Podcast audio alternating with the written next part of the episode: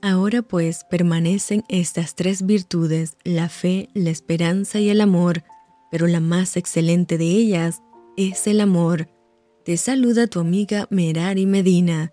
Bienvenidos a Rocío para el Alma. Lecturas devocionales, la Biblia. Primera de Samuel, capítulo 5.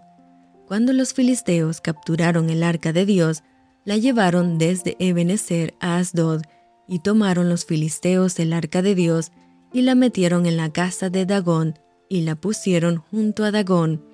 Y cuando el siguiente día los de Asdod se levantaron de mañana, he aquí Dagón postrado en tierra delante del arca de Jehová, y tomaron a Dagón y lo volvieron a su lugar, y volviéndose a levantar de mañana el siguiente día, he aquí que Dagón había caído postrado en tierra delante del arca de Jehová, y la cabeza de Dagón y las dos palmas de sus manos estaban cortadas sobre el umbral, habiéndole quedado a Dagón el tronco solamente.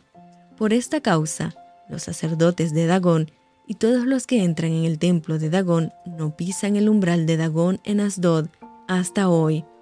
Y se agravó la mano de Jehová sobre los de Asdod, y los destruyó y los hirió con tumores en Asdod y en todo su territorio, y viendo esto, los de Asdod dijeron, No quede con nosotros el arca del Dios de Israel, porque su mano es dura sobre nosotros y sobre nuestro Dios Dagón.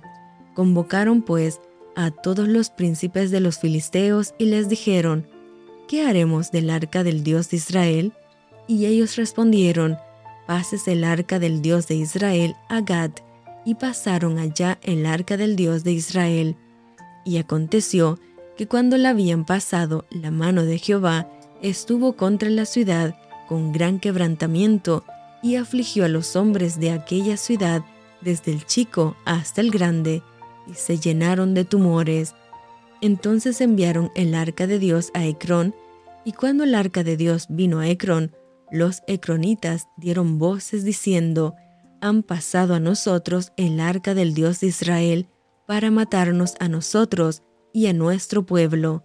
Y enviaron y reunieron a todos los príncipes de los filisteos, diciendo, Enviad el arca del Dios de Israel, y vuélvase a su lugar, y no nos mate a nosotros ni a nuestro pueblo, porque había consternación de muerte en toda la ciudad, y la mano de Dios se había agravado allí, y los que no morían eran heridos de tumores, y el clamor de la ciudad subió al cielo. Y esto fue Rocío para el alma. Te envío con mucho cariño, fuertes abrazos tototes y lluvia de bendiciones.